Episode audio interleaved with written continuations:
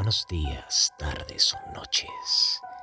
Bienvenidos a tu podcast de terror, Los Cuentos de la Oscuridad, donde encontrarás los mejores cuentos disponibles para tus oídos.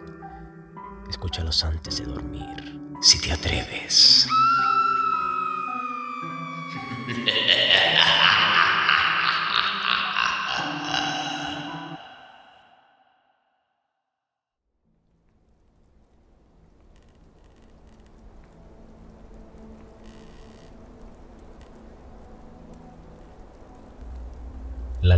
de Sleepy Hollow, Washington Irving.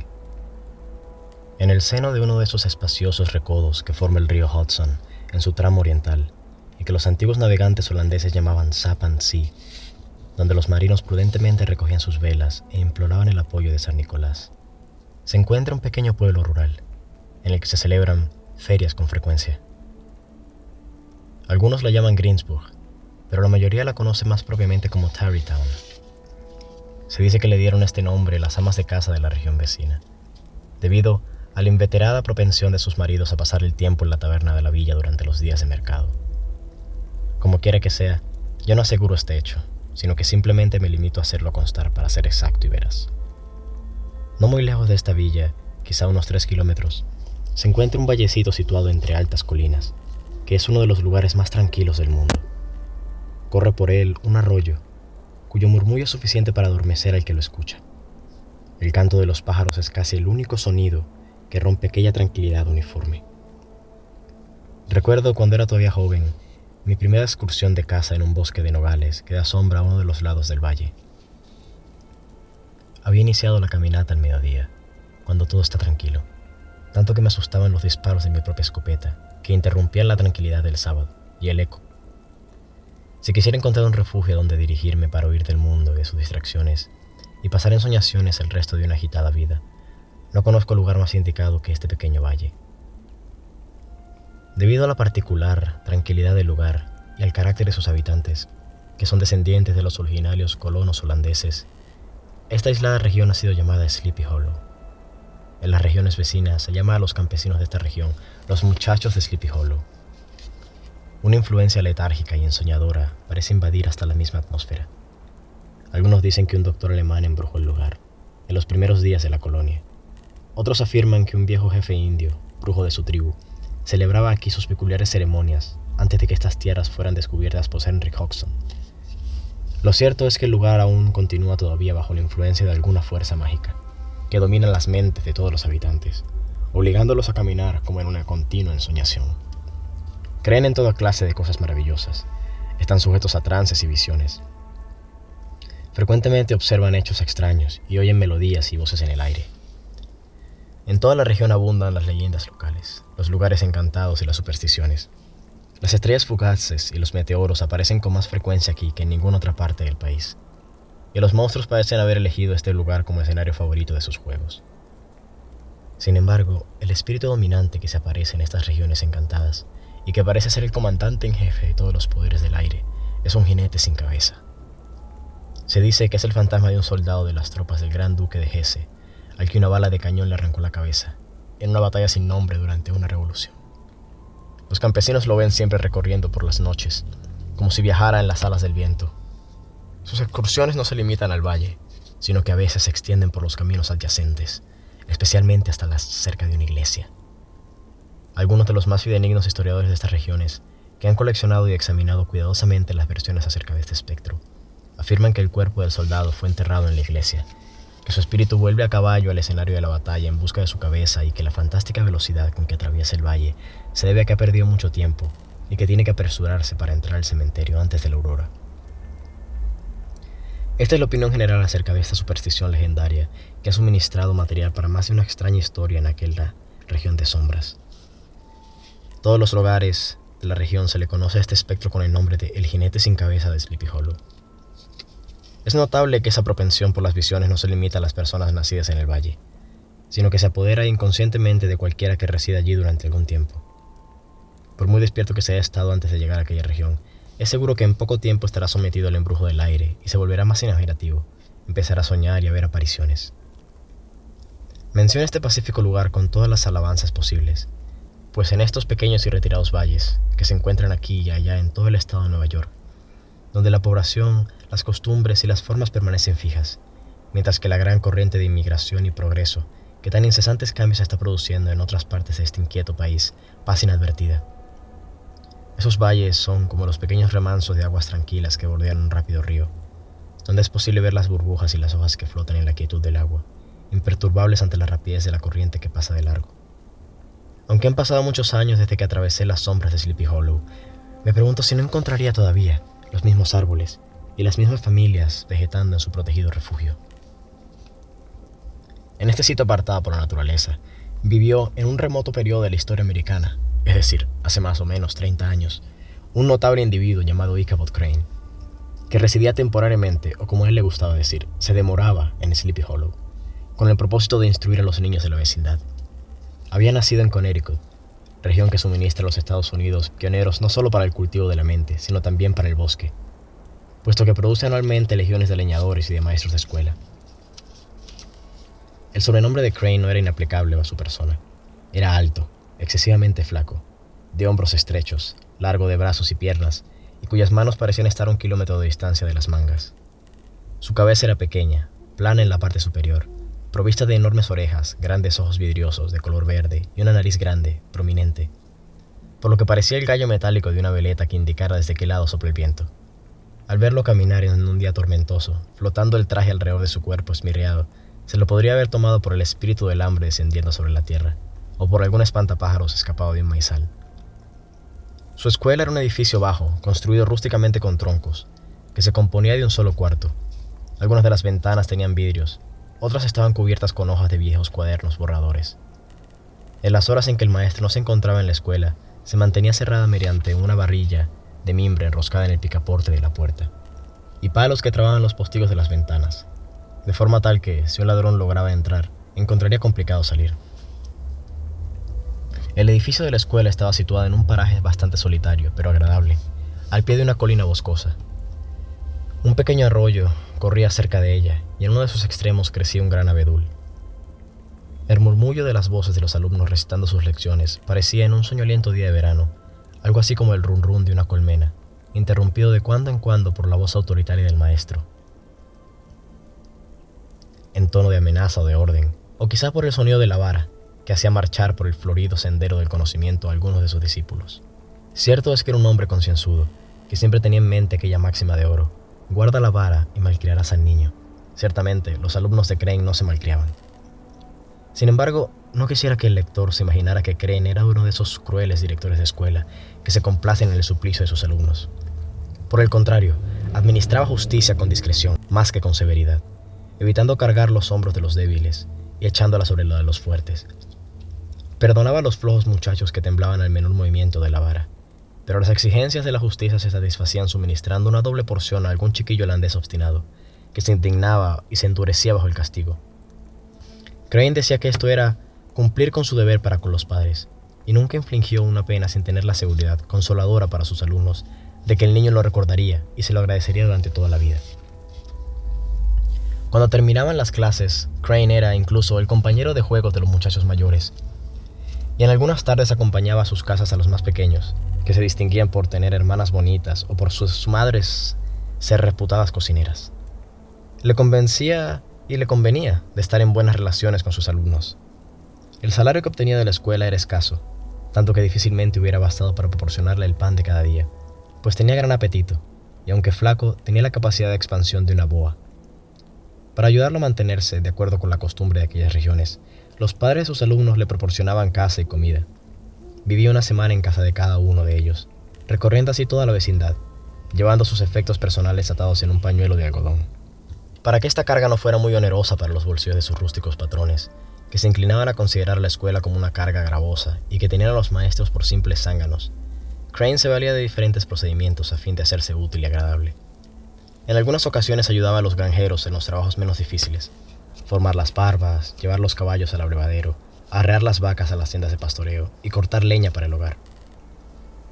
Dejaba de lado toda la dignidad y arrogancia con los que gobernaba su pequeño reino escolar y se volvía maravillosamente gentil. Agradaba a las madres acariciando a los chiquillos, particularmente a los pequeños. y como el león que de puro magnánimo se hizo amigo de la oveja. Se pasaba horas enteras con un niño en las rodillas, mientras mecía con el pie la cuna del otro. Además de sus otras actividades, era el maestro de canto del pueblo, y ganaba sus buenos chelines instruyendo a la gente joven en la entonación de los salmos. Aposentarse los domingos en el coro de la iglesia, acompañado por un grupo de cantores elegidos, era fuente no de poco orgullo para él, que creía llevarse las palmas a los ojos del párroco por ser el mejor entre todos esos cantores. Cierto es que su voz se elevaba muy por encima del resto de la congregación. En aquella iglesia todavía se oyen los domingos vibraciones que alcanzan a más de un kilómetro de distancia, y que muchos tienen por descendientes legítimos de la nariz de Crane. Mediante estos diversos ingenios, aquel notable pedagogo se las arreglaba para vivir bastante bien, y todos los que no entendían nada del trabajo intelectual creían que su vida era maravillosamente fácil. El maestro de escuela es, en general, un hombre de cierta importancia en los círculos femeninos de una región rural, por considerarse una especie de caballero ocioso, de gustos y logros enormemente superiores a los que los rudos campesinos y cuya sabiduría es solo inferior a la del párroco. En consecuencia, en cuanto aparece a la hora del té en una granja, provoca cierta agitación, y la aparición sobre la mesa de un plato adicional de golosinas o de tortas, induciendo a veces el ama de casa a sacar la reluciente tetera de plata. Nuestro literato, en consecuencia, estaba feliz de ver las sonrisas que le prodigaban todas las damiselas de la región.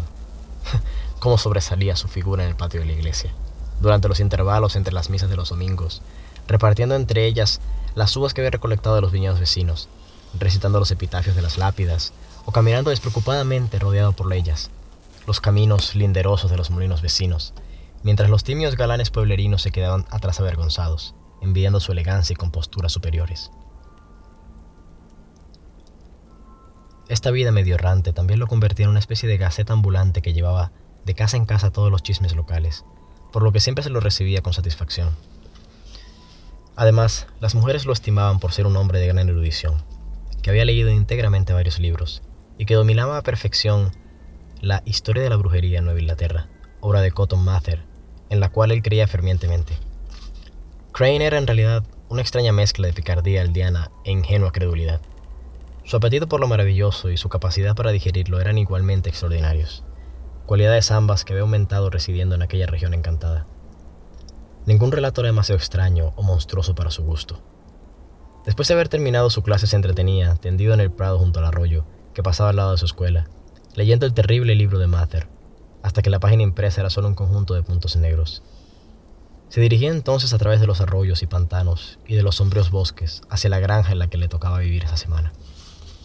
En aquella hora embrujada, todo sonido de la naturaleza excitaba su fogosa imaginación. Los graznidos de las aves desde la colina, los silbidos de los relacuajos, los truenos anunciando la tormenta, los gemidos de las lechuzas o la desbandada de los pájaros asustados por el canto del gallo. Las luciérnagas que titilaban en los lugares más oscuros lo alarmaban cuando alumbraban el camino con su extraña luz. Incluso si por casualidad algún escarabajo venía volando a estrellarse contra él, Pensaba que era obra de alguna bruja. En tales ocasiones, el único recurso con el que contaba para cambiar sus pensamientos o alejar los malíficos espíritus consistía en cantar salmos. Los buenos habitantes de Lippy Hollow, sentados a las puertas de sus casas, se asustaban al oír la melodía nasal que parecía flotar en alguna colina distante o a lo largo del oscuro camino. Otra de sus diversiones terroríficas consistía en pasar largas horas de noche de invierno con las viejas holandesas mientras ellas hilaban junto al fuego en las que se asaban la fila las manzanas.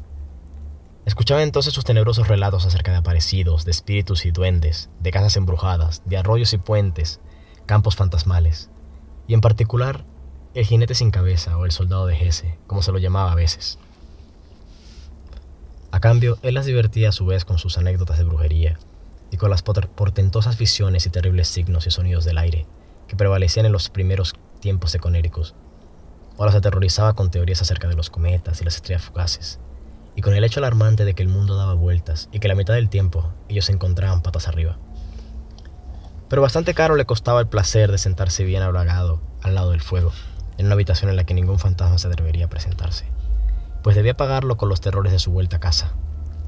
Qué terribles formas y sombras se cruzaban en su camino, a la luz tenue y espectral de una noche de nevada, con qué ansiedad observaba el más débil rayo de luz proveniente de alguna ventana distante. Cuántas veces un arbusto cubierto de nieve le pareció un fantasma, que vestido con una sábana, se cruzaba en el camino. Cuántas veces tembló de espanto al oír el ruido que hacían sus propias pisadas sobre la tierra helada. Temía darse vuelta, no fuera a encontrarse con algún horrible monstruo. Cuántas veces se sentía próximo a desmayarse, a confundir el ruido de alguna rama de viento entre las ramas de los árboles con el jinete sin cabeza. Todo esto, sin embargo, no era más que el terror de la noche, fantasmas de la mente que se deslizan en la oscuridad. Y aunque había visto muchos espectros en su vida, más de una vez se había sentido poseído por el mismísimo Satanás. En diferentes formas durante sus paseos nocturnos, todo terminaba con la llegada del día. Habría tenido una vida feliz a pesar del diablo y de sus malas obras, si no se hubiera cruzado en su camino un ser que causa más preocupaciones a los hombres mortales que los aparecidos, los espíritus y todas las brujas juntas. Una mujer. Entre los alumnos de música que se reunían una tarde por semana para aprender el canto de los salmos, se encontraba Katrina Van Tassel, la única hija de, un labrador holandés. Era una floreciente joven de 18 años, regordeta, de piel rosada como los duraznos de la huerta de su padre apreciada por todos no solo por su belleza, sino por las expectativas de la riqueza que habría de heredar algún día. Además, era algo coqueta, lo que podía percibirse incluso en su vestuario, que mezclaba muy apropiadamente lo antiguo con lo moderno, como para hacer resaltar sus encantos. Llevaba joyas de oro puro, que había traído de Sardam, su tatarabuela, el tentador chaleco de los antiguos tiempos y una falda tan provocadoramente corta que permitía ver el más bello tobillo de y pie de toda la región. Y Cabo tenía un corazón blando y veleidoso para el bello sexo. No es de extrañar que muy pronto se decidiera por un bocado tan tentador, especialmente después de haber visitado la mansión paterna. El viejo Baltus Van era el perfecto ejemplo de granjero próspero, contento con el mundo y consigo mismo. Es verdad que su mirada o sus pensamientos rara vez iban más allá de las fronteras de su propia granja, pero dentro de ella todo era confortable, alegre y bien arreglado. Estaba satisfecho, pero no orgulloso de su riqueza, y se vanagloriaba más de su generosa abundancia que del estilo en el que vivía. Su granja, situada a las orillas del río Hudson, en uno de esos rincones verdes, protegidos y fértiles, de los cuales gustaban tanto ser sus niños los granjeros holandeses, daba sombra a la casa un árbol de gran tamaño, al pie del cual brotaba una fuente del agua más clara y fresca, la que luego de formar un estanque se deslizaba entre los pastos hacia un arroyito cercano. Cerca de la vivienda se encontraba un gran galpón, que podría haber servido de capilla, y que parecía estallar de tan repleto que estaba con los tesoros que producía la tierra. Allí solía, de mañana a noche, el ruido de los instrumentos de labranza. Cantaban sin interrupción los pájaros. Filas de palomas se entregaban al disfrute de tomar el sol en el tejado. Algunas de ellas miraban con un ojo hacia arriba, como vigilando el clima. Otras escondían la cabeza entre las alas o entre las plumas de la ricochuca. Y otras se cortejaban, emitiendo los gritos propios de su raza. Los cerdos bien alimentados, con sus pieles brillosas, gruñían reposadamente sin moverse, en la tranquilidad y abundancia de sus chiqueros, de donde salían de cuando en cuando piaras de lechones para tomar un poco de aire fresco. Un numeroso escuadrón de gansos blancos nadaba en una estanque adyacente, arrastrando detrás de sí su enorme prole. Los pavos recorrían en procesión la granja. Ante la puerta del depósito hacía guardia el valiente gallo, ese modelo de esposo, de soldado y de caballero, batiendo sus relucientes alas y cacareando todo su orgullo y la alegría de su corazón. Al maestro se le hacía agua a la boca al observar ese promisorio lugar. Su mente, continuamente torturada por el hambre, lo hacía imaginarse a cada lechón que caminaba sabrosamente adobado en un plato y con una manzana en la boca. Las palomas se las representaba servidas en una tarta sobre una capa de verdura. Los gansos nadaban en su propia grasa y los patos en parejas, como marido y mujer, flotando en la salsa de cebolla. En los cerdos veía los futuros jamones, a los pavos representados a la mesa como de costumbre, con un collar de sabrosas salchichas, y aún los gallos aparecían servidos en el plato con sus alas hacia arriba.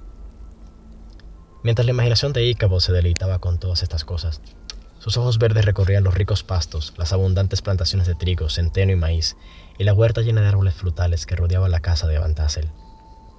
Su corazón ardía por la joven que había de heredar todo aquello, imaginándose lo fácil que sería transformarlo en dinero contante y sonante, que podría invertir en inmensas extensiones de tierras vírgenes y palacios de tejas de otras soledades.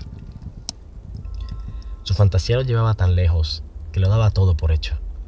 Ya se veía con la bella Catrina y una tropa de chiquillos en una carreta, cargada con toda clase de utensilios domésticos, las pavas y las cacerolas colgando a los costados y él galopando tranquilo al lado, montando una yegua a la que seguía un potrillo, rumbo a Kentucky, Tennessee o Dios sabe dónde. Cuando entró a la casa se quedó completamente conquistado. Era uno de esos espacios hogares, de altos techos inclinados, construidos en el estilo de los primeros colonos holandeses. El techo se prolongaba más allá de los muros, formando una especie de galería a lo largo del frente de la casa, que podía cerrarse en caso de mal tiempo. Allí se encontraban guadañas, arreos de montar y diversos instrumentos agrícolas, así como redes para pescar en el río cercano. A lo largo del muro había bancos que se utilizaban solo en verano. En un rincón se encontraba una rueca y en otro una máquina para hacer manteca, lo que demuestra por los diversos usos a los que se destinaba aquel porche. De aquí el maravillado Crane pasó al salón que formaba el centro de la mesa, y que era el lugar donde pasaban la mayor parte del tiempo. En un armario de cristales relucían hileras de fina porcelana. En un rincón había un fardo de lana, listo para hilar. En otro, el lino esperaba lo mismo. Guirnadas de manzanas y duraznos secos mezclados con pimientos colgaban de los muros. Una puerta mienta le permitió observar la sala de las visitas, donde las sillas y los muebles de caoba brillaban como espejos. Decoraban la habitación naranjas de yeso y motivos marinos. Huevos de diferentes colores formaban otras guirnaldas. Desde el mismo momento en que Icabod posó sus ojos sobre estas comarcas de deleite, terminó la paz de su espíritu, y el único objeto de su estudio fue cómo ganar el afecto de la hija única de Van Tassel. En esta empresa encontró dificultades mayores que la de los caballeros andantes de los tiempos legendarios, quienes solo tenían que vérselas con gigantes, brujos, fieros dragones y otros adversarios fáciles de vencer y que solo debían abrirse paso a través de puertas de hierro y bronce y muros de diamante para llegar hasta la parte interior del castillo, donde estaba confinada la dama de sus pensamientos. Todos aquellos guerreros lo hacían tan fácilmente como partir un pan dulce de Navidad, luego de lo cual la dama les concedía su mano, como si fuera la cosa más natural del mundo. En cambio, Icabod tenía que encontrar su camino hasta el corazón de una coqueta campesina, que poseía un verdadero laberinto de caprichos y ocurrencias, y que cada día presentaba nuevas dificultades e impedimentos Además, tenía que vérselas con numerosos y formidables adversarios, seres de carne y hueso, rústicos admiradores que guardaban celosamente todas las puertas que conducían a su corazón, vigilándose mutuamente, prontos a hacer causa común contra algún nuevo competidor. Entre estos, el más formidable era un muchacho corpulento y ruidoso, llamado Abraham, o de acuerdo con la abreviatura holandesa, Brom, Van Brut, el héroe de la vecindad, en la que llevaba a cabo sus añanzas, hazañas de fortaleza y resistencia. Era de anchos hombros y llevaba cortos sus ondulados cabellos negros. Su rostro reflejaba una expresión burlona, pero no desagradable, mezcla de diversión y arrogancia. Debido a su cuerpo hercúleo y sus brazos fuertes, lo llamaban Brown Bones, nombre por el cual era generalmente conocido. Tenía fama de tener grandes conocimientos y habilidades como jinete y de dominar su caballo como un tártaro. Ganaba todas las carreras y riñas de gallos, y con el ascendiente que presta la fortaleza física en la vida rural, era el juez indiscutido de todos los conflictos. Entonces echaba su sombrero hacia un lado y daba su opinión con un aire que no admitía broma o réplica. Siempre estaba dispuesto para peleas o para fiestas, pero todas sus acciones tenían más de traviesas que de malvadas. A pesar de su rudeza, poseía en el fondo un carácter bromista. Tenía tres o cuatro compañeros, amigos suyos, que lo tomaban como modelo y a la cabeza de los cuales recorría la región, presentándose en todo lugar donde se prometía diversión o riña. En tiempo frío se lo distinguía por su gorro de piel, rematado en una orgullosa sola de corro. Cuando la gente reunida por algún motivo distinguía a la distancia esta bien conocida cresta cabalgando en medio de su cuadrilla de jinetes, se preparaban para una tormenta. Algunas veces se oía a su pandilla a medianoche, pasando a caballo largo de las granjas, gritando y aullando como una tropa de cosacos del Dom. Las mujeres de edad, arrancadas del sueño por aquel barullo, escuchaban el desordenado ruido hasta que se perdía en la lejanía y exclamaban entonces: ¡Ah! Ahí va Brown Bones y su banda. Los vecinos lo consideraban como una mezcla de terror y admiración y buena voluntad. Y en cuanto ocurría alguna pelea u otro desorden en la vecindad, sacudían la cabeza y culpaban a Brown Bones por lo que fuese. Este personaje teatral eligió a Katrina como objeto de sus galanterías. Y aunque sus escaseos amorosos tenían la suavidad y gentileza de las caricias de un oso, se decía que ella no lo había despreciado completamente. Lo cierto es que sus avances eran la señal para que sus rivales se retirasen, puesto que estos no sentían ninguna inclinación por entrometerse en los amores de un león. Tanto así que cuando observaban el caballo de Bron Bones atado en el terreno de los Van Tassel, signo seguro de que él se encontraba allí cortejándola, todos los otros admiradores de Katrina pasaban de largo desilusionados y se dirigían a dar batalla en otros cuarteles. Este era el formidable rival con el cual tenía que vérselas Ichabod. Examinando la situación desde todos los puntos de vista, un hombre más fuerte que él hubiera retrocedido. Otro más sabio hubiera perdido toda esperanza. Afortunadamente, su naturaleza era una extraña mezcla de flexibilidad y perseverancia en forma y espíritu. Aunque se doblaba, nunca se rompía. Aunque se inclinaba ante la más leve presión, en cuanto ésta desaparecía, se erguía otra vez, levantando su cabeza tan altiva como antes. Invadir abiertamente el campo rival hubiera sido una locura, pues al igual que Aquiles, aquel otro apasionado amante, Icabod no era hombre que tolerara desengaños amorosos. En consecuencia, llevó a cabo sus avances de una manera suave e insinuante. Pretexteando sus clases de canto, visitó con frecuencia la granja, sin tener nada que temer de la engorrosa intervención de los padres, que de a menudo se convierte en un obstáculo en el camino de los amantes. Baltus Van Tassel era un alma indulgente. Amaba a su hija más que a su pipa. Y como hombre razonable y padre excelente, la dejaba hacer lo que quisiera.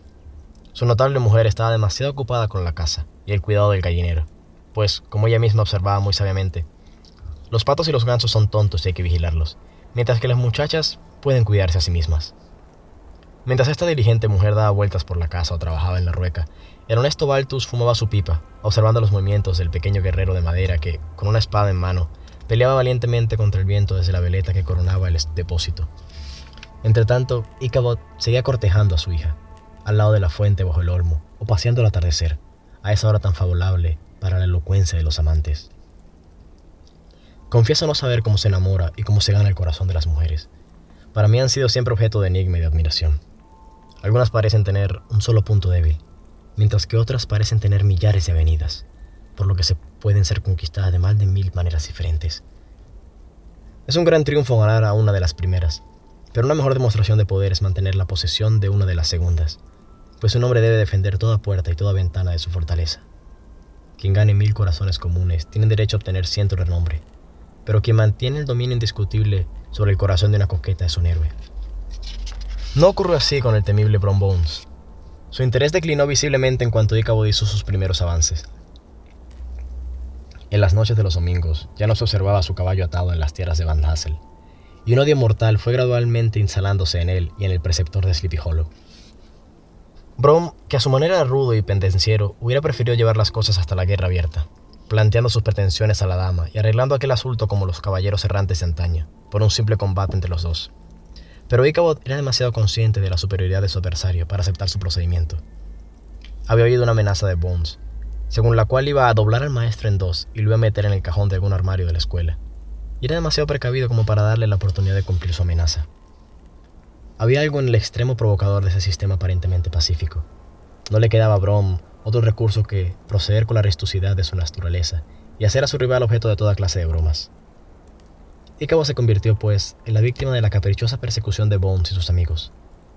Estos invadieron sus hasta entonces pacíficos dominios y disolvieron una clase de canto, tapando desde afuera la chimenea. A pesar de sus formidables cerrojos y precauciones, entraron una noche en su escuela y pusieron todo patas para arriba por lo cual a la mañana siguiente el pobre maestro empezó a creer que todas las brujas de los alrededores se habían reunido allí. Pero lo que era aún más molesto, Brom no desperdiciaba oportunidad de ponerlo en ridículo delante de la elegida de su corazón. Trajo un perro, verdadero campeón de los sinvergüenzas entre los de su raza, al que había enseñado a huyar de una manera tan afrentosa y se lo presentó como rival de Icabod en la enseñanza de los salmos. Así siguieron las cosas por un tiempo, sin producirse ningún choque material entre ambas potencias beligerantes. En una bella tarde de otoño, Icabod, bastante pensativo, estaba sentado en su trono, en una silla alta en el estrado, desde cuyas alturas vigilaba todos los negocios de su pequeño imperio literario. Tenía una mano en la félula, símbolo de su poder dictatorial. La vara con la que se administraba justicia reposada detrás del trono, desde donde era una amenazadora advertencia para los pecadores. Sobre la mesa se veían numerosos artículos de contrabando y armas prohibidas secuestradas a los chicos, manzanas a medio morder, ondas, trompos, jaulas para moscas y toda una colección de gallos de pelea, bellamente cortados en papel. Aparentemente, hacía poco que se había administrado algún terrible acto de justicia, pues todos los escolares parecían estar sumergidos en sus libros, o susurraban secretos entre ellos sin perder de vista al maestro. Un zumbido sordo que reinaba en el agua y en el aire, como una de las colmenas de abejas, fue interrumpida súbitamente por la aparición de un negro, vestido con pantalones y chaqueta de lino, y con su cabeza coronada con los restos de un sombrero redondo, como el casco de Mercurio. Montaba un potro harapiento, salvaje y medio roto, al que manejaba con una soga que hacía las veces de rienda. Llegó a la puerta de la escuela con una invitación de Icabod para asistir a una fiesta que se celebraría aquella noche en la casa de Baltus Baltasel. Después de haber entregado su mensaje con ese aire de importancia y esfuerzo en el lenguaje de los negros, cruzó el arroyo y se lo vio dirigirse hacia el extremo del valle. Todo era ahora prisa y tumulto en el aula. Crane instó a los alumnos a que se apurasen con sus lecciones, sin detenerse en tonterías.